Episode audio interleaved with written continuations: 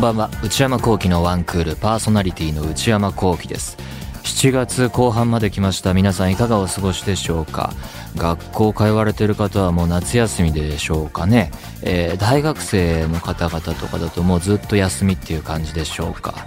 えー、先週は私も体調不良でお休みいただきましてどうしたかというと代理パーソナリティの方に来ていただきましてこの番組に、えー、その名も内田博之さん。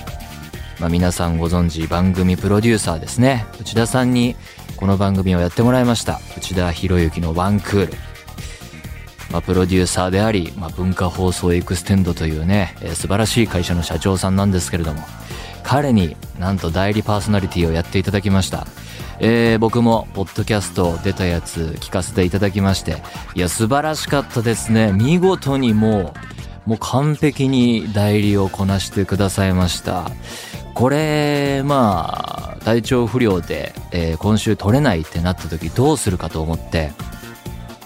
そこで思い出したのは、えー、7月の頭にアニメエキスポ、えー、これまた後でお話ししますけれどもアメリカのロサンゼルスで行われたイベントに出演してきましてその行きの飛行機で水曜どうでしょう。これ僕ねあの水曜どうでしょうがビデオに入ってるととりあえず見てみるっていうのが恒例になっていてで今回入っていたので、えー、そちら見たんですけれども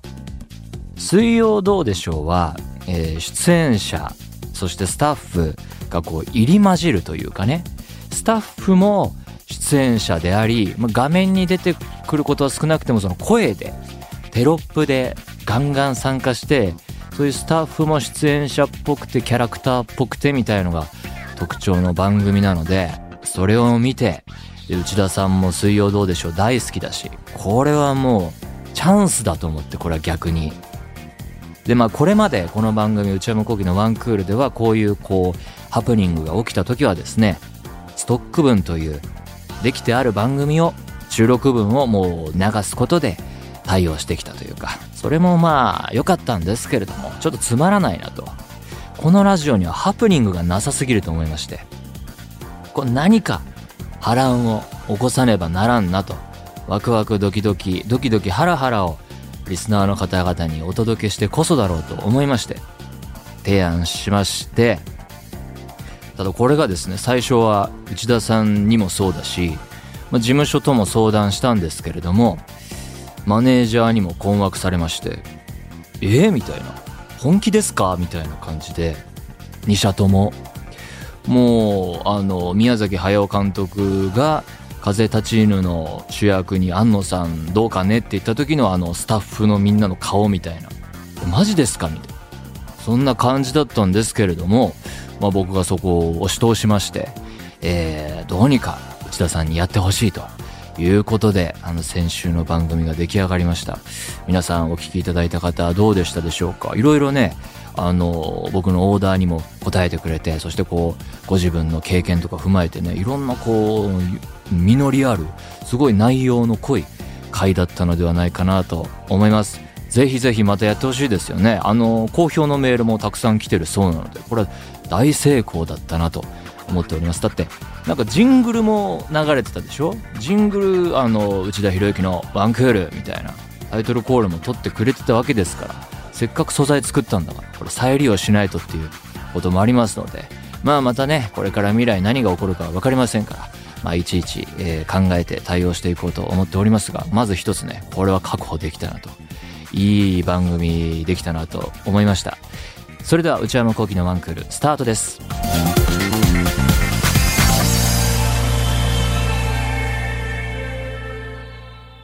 えー、それでは今週は、えー、先日行ってまいりました、えー、アメリカ・ロサンゼルスで行われたアニメエキスポという大きなアニメイベントに参加してきた時のことを、えー、お話ししていこうと思いますが、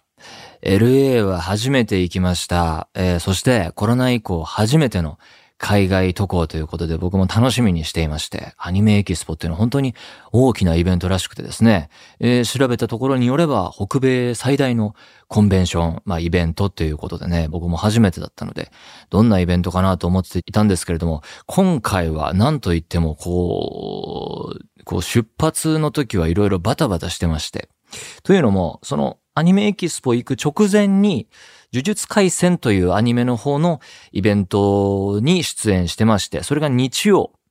行われていて、えー、まあこれは無事終わったんですけれども、それ終わって、その足で空港行って飛行機乗って、LA に向かうというスケジュールだったので、まあちょっと強行スケジュールなところがありまして、出発に関しては。で、またこの呪術回戦の方のイベントもですね、すごい素晴らしいイベントで、大きなイベントで、あの、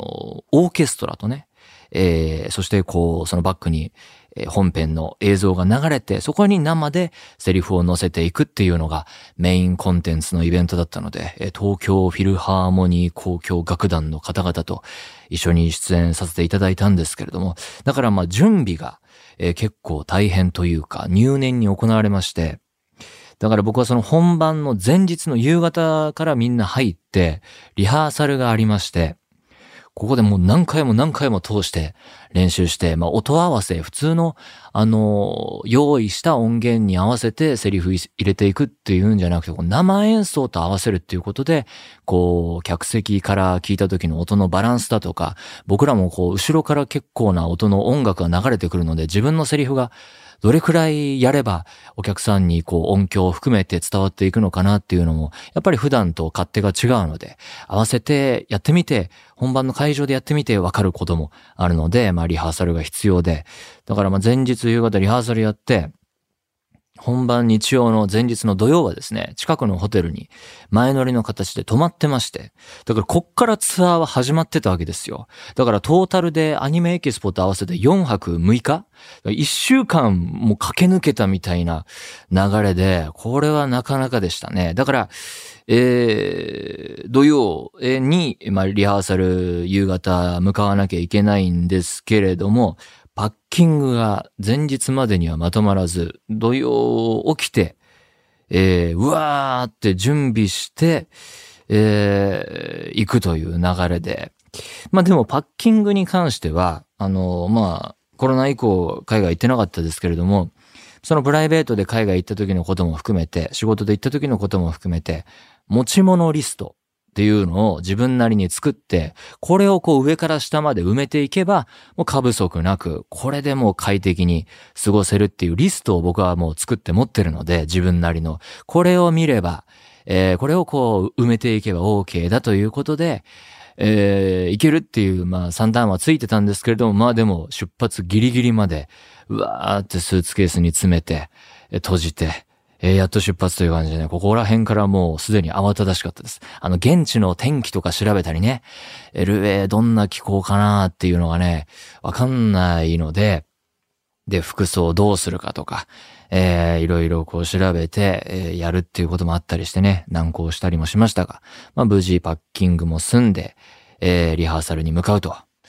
で、えー、呪術回戦の方のイベントのリハーサル、パシフィコ横浜で、本番もやってたんですけれども、まあこれはやっぱりさっきも言ったように時間をかけるべきのやつなので入念にやって、えー、OK ということで終わりまして、で、泊まり、日曜本番を迎えまして、朝から仕事始まって、で、まあ本番は昼と夜の2回公演でしたから、えー、やっぱり豪華なイベントで素晴らしかったんじゃないですかね。大成功になったと思います。まあ、オーケストラの演奏者の方、ステージいっぱい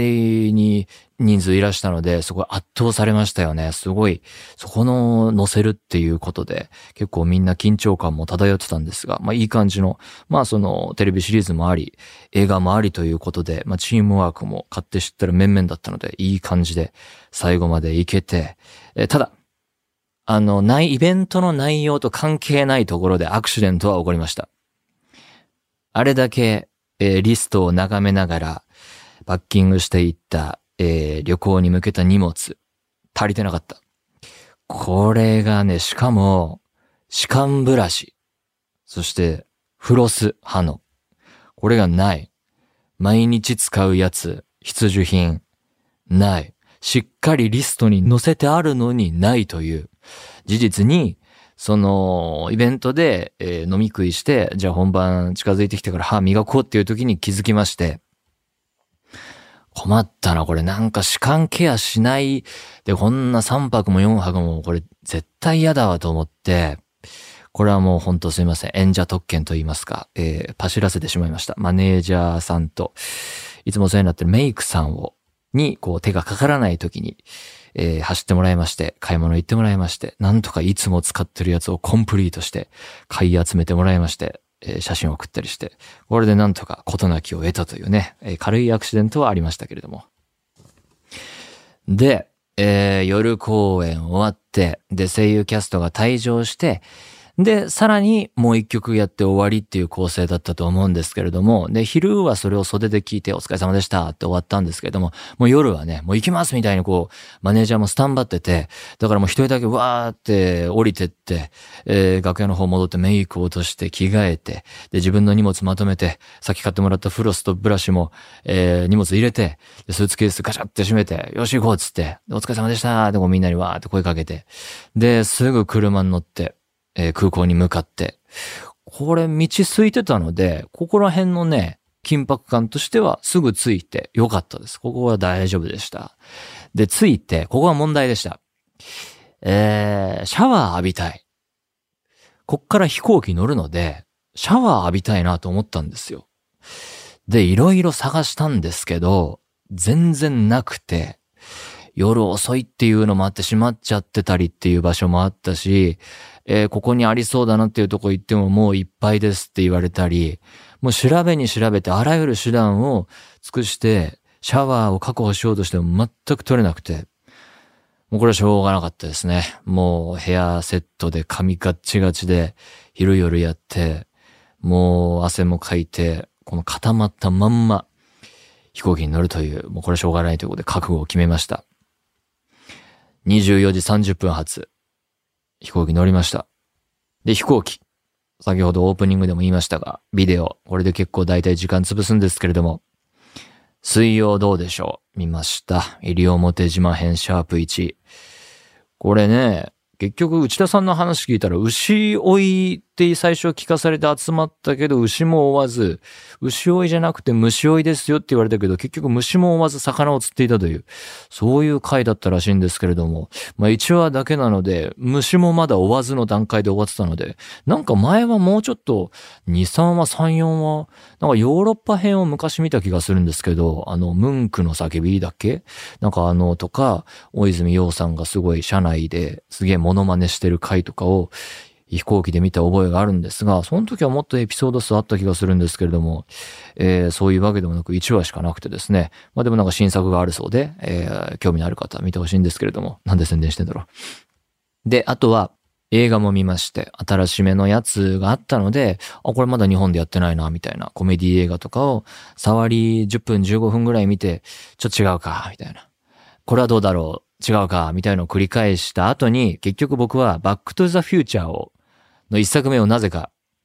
見まして、これが一番面白かったですね。やっぱクラシックは古びないですね。本当に傑作だというね、当たり前のことを確認していると、飛行機着いたという流れで、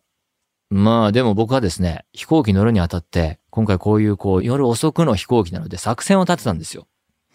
日曜の夜中乗って、えー、時差によってですね、同じ日の夜に、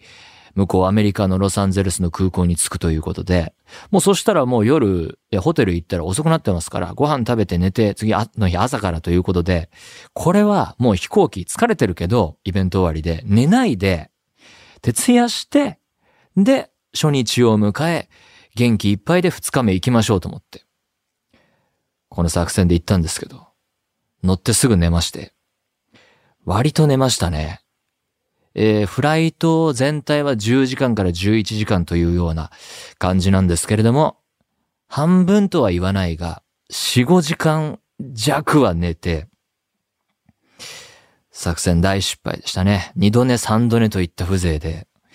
もう諦めの境地で、もうなんかこう、身を任せ、睡魔に身を任せるという感じで、もうだからバックトゥーザフューチャー見終わって着陸した頃はもうシャキッとした目で LA 着きまして、まあ同じ日の夜ですよ。で、着いて、えー、スタッフの人と一緒に車でホテル向かいまして、でもその道中、車内から見える風景がやっぱりあのヤシの木が道にわーって並木道として並んでるのとか、あとドライバーの人が教えてくれたのが、ここ今通ってる道路、あのララランドのオープニングのあのシーンの道路ですよとかって言われると、やっぱさすがに、上がりましたね。あ、来たな、LA みたいな、この空の感じとか、風景とかが、これかっていうのはね、ちょっと僕テンション上がっちゃいましたね。で、えー、ホテル着きまして、ここでもアクシデントに遭遇なんですよ。これね、ニュース検索すると出てくるんですけど、ちょうど僕が行った時期、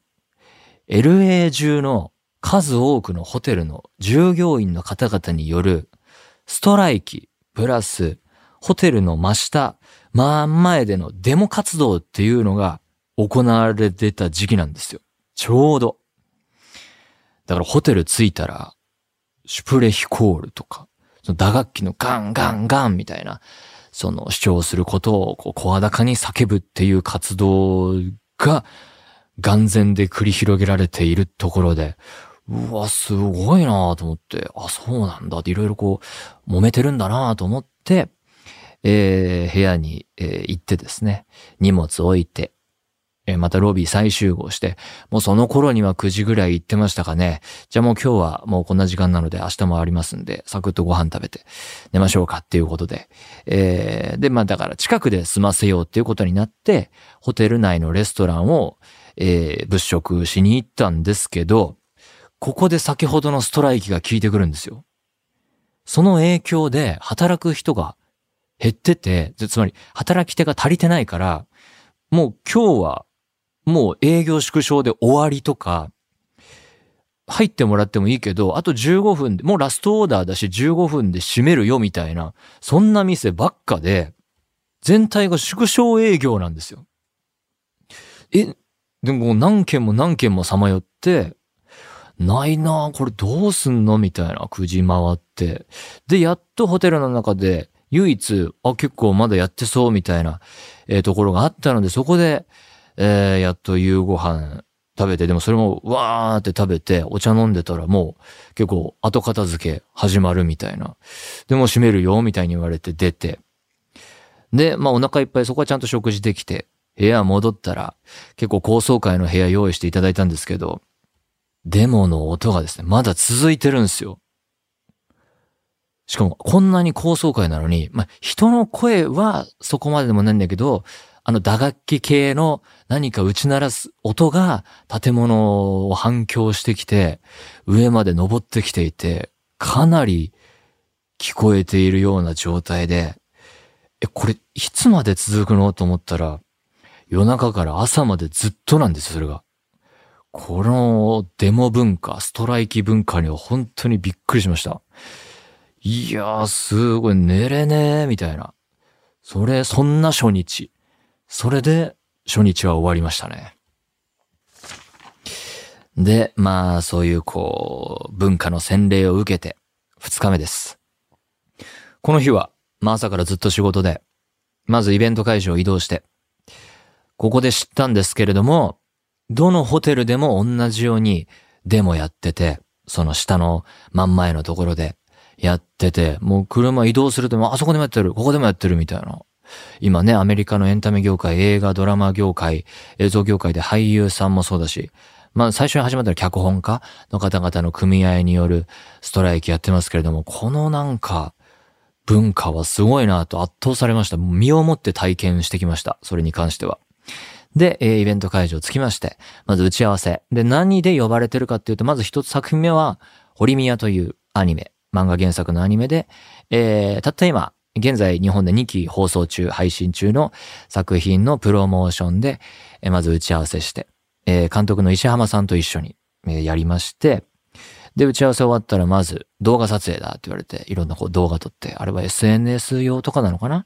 いろいろこう監督と撮って、あとそれぞれインタビュー映像とかもいろいろ撮ったり、ここでね、海外チームがその撮影してたんですけど、その時のセッティング眺めてる時に、照明へのこだわりがすごくて、日本で撮るとかの時よりも、その機材どうこうっていうよりはありもので頑張ろうみたいな、その自然光これくらい入れようよとか、ホワイトボードあるからこっち動かしてきて、ここレフ板的に使おうよみたいな、そのセッティング作業が長くてね、こだわるなと思って見てましたね。で、まあそれはサクサクっと終わりまして、じゃあ昼ご飯食べましょうって言って、近所歩いて行って、ここでね、LA の天気の良さを体験してきました。LA の天気最高でしたね。えー、この、なんかよく行ったことある人が、いや、あそこはね、天気がまず最高なんだよって言ってた意味がやっと分かった。あったかいのは、まあもちろん日本にはありますよね。あのベタベタ感、日本の不快な、あのベタベタ感が皆無っていう、カラッとした暑さっていうのを体験して、これかと思って。不快指数のあの低さ。いや、ほんと気持ちよかったです。歩、外歩くのが。僕はこの LA で生まれ育ったら多分、僕でさえ多分、毎週末サーフィン行って BBQ してる人間になってると思いますよ。それくらい違うなと思った。で、えー、連れてってもらったのが、メキシコ系の、えー、レストランで、もうテーブル着いたらもう最初に山盛りのトルティーヤチップスがわー置かれるみたいな。で、お店の人メニュー、あの、注文取りに来たら、まずはみんなテキーラショットで行くよねみたいな陽気な店員さんでね。で、メニューいろいろこう見てもらって頼んでもらったんですけど、何頼んでも辛い。どっかにハラペーニョが潜んでいる。もう辛くないやつお願いしますって、その2巡目ぐらいで頼んだら、お、ステーキが出てくるんだけど、そのステーキもよくよく食べてみたら、めっちゃ黒胡椒的なやつですんごい辛いみたいな。まあね、そういう海苔のレストランで、あとスプライトを頼んだ方が同行のスタッフさんにいたんですけれども、半分ぐらいその人が、えー、飲んで、えー、グラスがちょっと空き気味になってきた時に、無言で店員さんが水をそこへわーって注ぐっていう。そんなアクシデントもありましたけどね。あれは笑いましたね。で、そこで食事してたらね、どんどんお店にお客さん増えていくんですけど、ほとんど、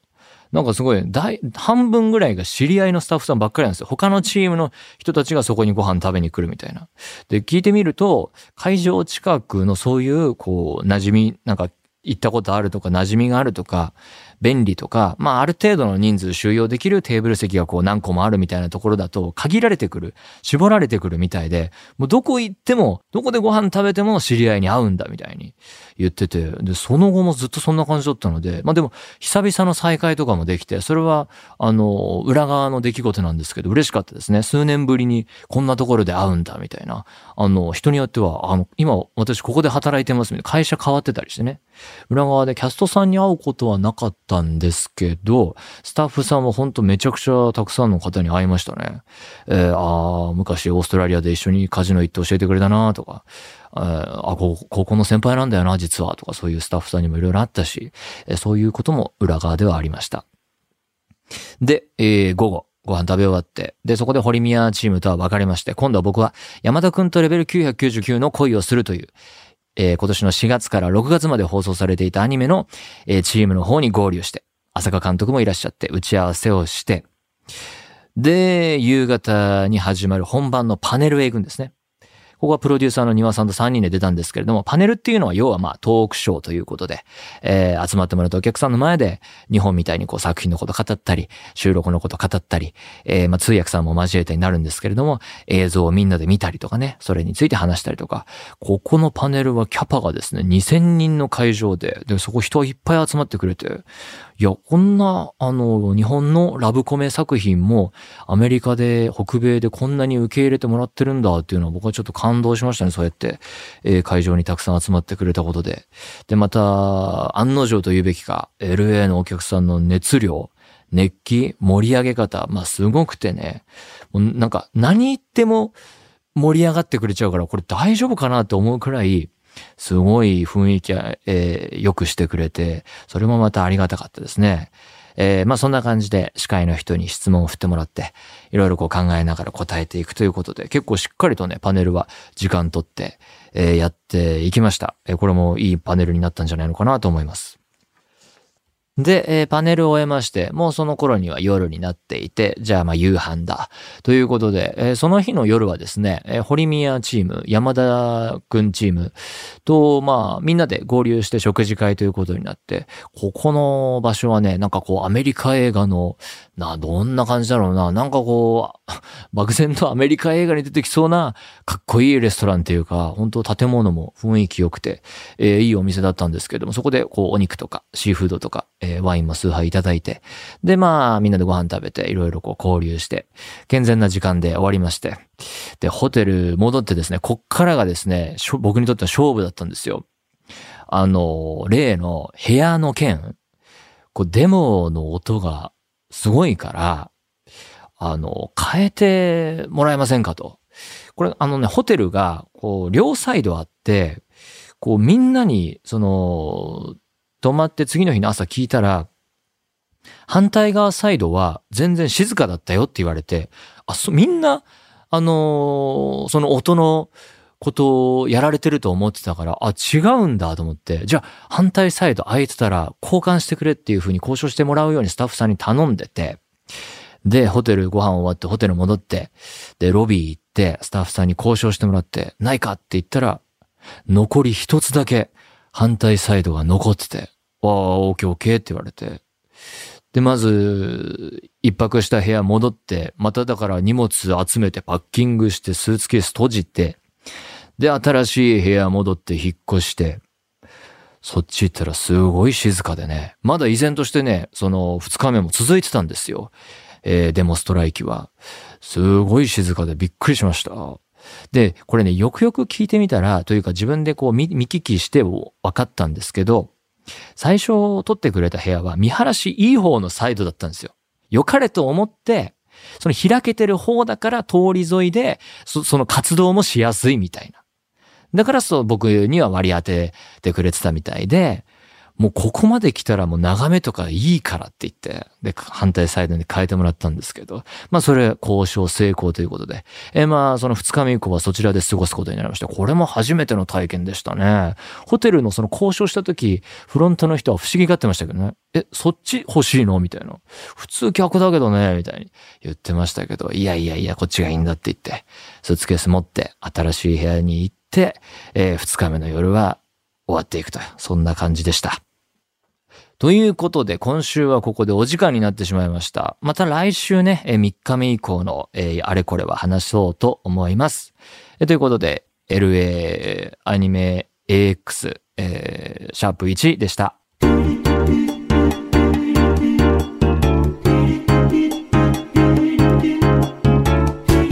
内山幸輝のワンクール。